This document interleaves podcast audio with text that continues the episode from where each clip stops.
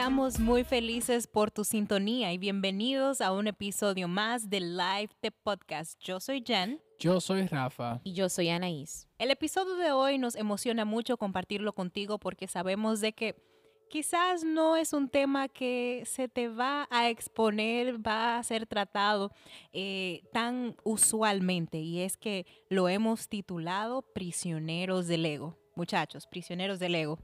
Interesante. Muy interesante. Ay, ay, ay. Y es que cada uno de nosotros ha sido culpable en algún momento de, de nuestras vidas, ¿verdad? De preocuparnos demasiado por lo que los demás piensan de nosotros o de simplemente de que no nos importe o nos importe muy poco la opinión de los demás. Porque lo único válido e importante es lo que yo diga, como yo lo quiero y el punto de vista que yo tengo para hacer las cosas. Ahora bien, ¿qué es el ego? Y yo quisiera que pudiéramos de, definirlo o, o dar nosotros la definición. El ego es la tendencia del hombre a considerarse el centro del universo, el más importante y creer que todo lo que gira alrededor de sí y de sus intereses. Tiene un amor excesivo por sí mismo. En palabras simples podemos decir que el ego es una preocupación desmedida por uno mismo en vanidad y presunción. Y ese ego eh, muchas veces está apoyado de todas esas frases de autoayuda a la que nosotros día a día prestamos nuestros oídos y nuestro corazón. Esas frases que son como el booster que, que nosotros necesitamos para alimentar el ego. En múltiples ocasiones escuchamos frases de positivismo, frases de falso amor propio que siembran en nuestro corazón esa mentira, la mentira de que la opinión de terceros no importa esa mentira de que tengo que hacer lo que a mí me hace feliz sin pensar en los demás, de que debo tener una autoestima fuerte, que no me debo dejar pisotear de nadie, de que lo que realmente importa es lo que yo piense y cómo yo me sienta. Pero nosotros queremos, a ti que nos estás escuchando, recordarte y dejarte saber que todo esto es una gran mentira y toda esta mentira lo que hace es apresarnos en la celda del ego. Y esa celda del ego, así como tú mencionas, Anaís, es eh, donde no podemos ver más allá de nuestras propias narices, donde las paredes son el yo, el mí mismo, el todo yo y el siempre yo.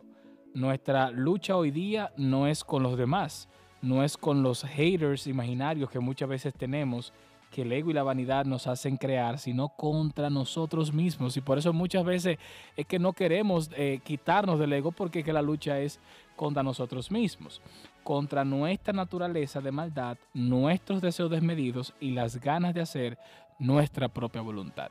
Así es, y como, como tú decías, esos haters que son imaginarios, que vienen del ego, o sea, ¿cuánta gente cree que todo el mundo es un hater, que todo el mundo está en su contra, que siempre algo tiene que decir? Y es eso, es el ego, es el orgullo que te hace sentir que eres el centro del universo. ¿Han visto personas así, sí o no? Todo el tiempo. Pero, y las publicaciones que se hacen, por ejemplo, eh, para todas aquellas personas, y tú ves, y tú ves ese, ese tipo de comentarios, y tú dices, pero a veces lo hacen hasta adolescentes, que tú dices...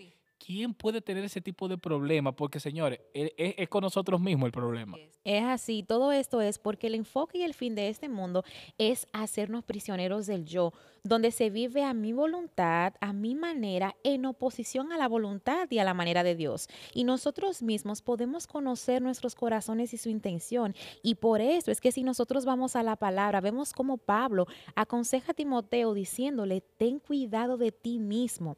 Esto lo vemos en primera de Timoteo 4, verso 16, y él lo hace como una señal de alerta y le dice, cuídate, no te dejes engañar. Y eso también es válido para nosotros, no sea que nosotros nos engañemos a nosotros mismos. Y es urgente que nosotros nos despoquemos del viejo hombre y de todo lo que con él trae, o sea, todo ese ego, todo ese yo, todo ese yo soy el centro, incluso aquello que hay en nosotros que nosotros consideramos que es bueno, pero en realidad no lo es, porque en nosotros, ¿qué hay bueno en nosotros muchachos? Absolutamente nada. Nada, no hay nada bueno en nosotros, solo Cristo es bueno, solo Él es perfecto y no nos podemos dejar engañar por nuestros corazones, sino que tenemos que ser, como dice la palabra en Efesios capítulo 4, en el versículo 22 en adelante, pueden leerlo en casa, que dice que seamos renovados en el Espíritu, que sea renovada nuestra mente y que nos vistamos del nuevo hombre. Amén. En nosotros no hay absolutamente nada bueno.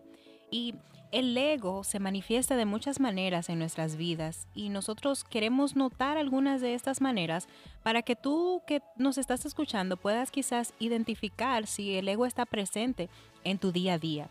Una de ellas es que el ego toma decisiones basadas en su propio criterio y en sus emociones sin buscar el consejo de Dios. El ego también tiende a ser bipolar, como que tiene días. Hoy está bien, mañana puede que esté mal y así sucesivamente. También eh, el ego tiende a querer dominar la conversación con otra persona y yo sé muchachos que ustedes han podido ver esto, yo lo veo muchísimas veces. La conversación gira alrededor de sí mismo lo que yo he hecho, lo que puedo hacer, lo que pienso, mi mundo y todo un pedigrí. Lo que el otro pueda decir no tiene absolutamente ninguna validez. Y si dices algo, lo que voy a decir después de ti, sigue hablando de mí. Eh, así mismo es. Wow, es así. Otra también es que el ego piensa en sí mismo, no tiene tiempo para otros, o sea, es todo yo. El ego también se enoja y se impacienta con otros por cualquier cosita. Fácilmente se irrita si no se le complace. Y otra también de estas características que queremos que tú puedas ver para, ver, para que puedas identificar, ¿verdad? Es que el ego no acepta el consejo la corrección, eh, como decíamos, porque entiende que se están metiendo en su vida, pero también el ego es autosuficiente y no desea que otros interfieran con su agenda. Y, y yo quisiera seguir en otro que dice que el ego no perdona, guarda rencor por muchos años, a veces por toda la vida, y piensa que está haciéndole un mal a otro en retribución por lo que el otro le hizo. Y la lista es, es innumerable. Creo, creo que pudiéramos hacer un solamente un episodio de las cosas que pudiéramos sacar del ego. Ahora bien, ¿qué podemos hacer para dejar de ser prisioneros del ego? ¿Qué, entonces, ok, ustedes me han hablado, hay personas tal vez que se han podido sentir identificadas con este tema. La pregunta es cómo yo salgo de aquí. Y lo primero es estar claros y reconocer que estamos presos para poder salir de ahí.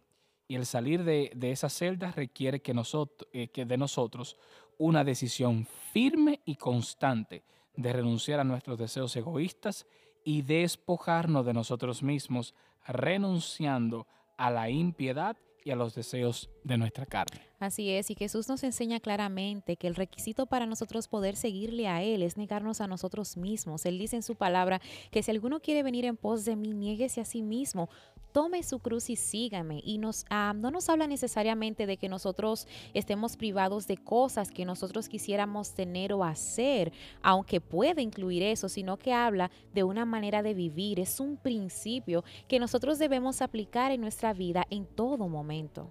Amén como hijos de Dios, nosotros debemos de renunciar a esas demandas del yo, porque este ha sido crucificado juntamente con Cristo, o sea, el yo ya fue crucificado al nosotros eh, recibirle. ahora nosotros vivimos bajo un nuevo principio, un nuevo rey Señor que gobierna nuestra vida y este es Cristo, no el yo, no el ego, no nosotros mismos. Alguien dijo, nadie puede hacerse más daño que amarse a sí mismo más que a Dios. Y Jesús nos dice, el que ama su vida la perderá, y el que aborrece su vida en este mundo, para vida eterna la guardará. Para llevar fruto, el grano de trigo tiene que morir primero, haciendo referencia a Juan 12, 24. Amén. Qué gran verdad. Y en la palabra está, para llevar fruto, el grano de trigo tiene que morir primero. Y nosotros queremos ah, dejar algunas preguntas para ti que nos estás escuchando, para que puedas reflexionar en ellas. Y es, ¿quién está en el trono de tu vida? en tu relación con los demás, ¿se manifiesta el ego? ¿Qué tanto se manifiesta el ego? ¿Está muerto o está vivo? También queremos que te preguntes, ¿has tratado de servir al Señor y a la vez mantener el yo vivo y en pie? Piensa en eso. Jesús dijo que no podemos ser sus discípulos si no estamos dispuestos a tratar con el Dios del ego.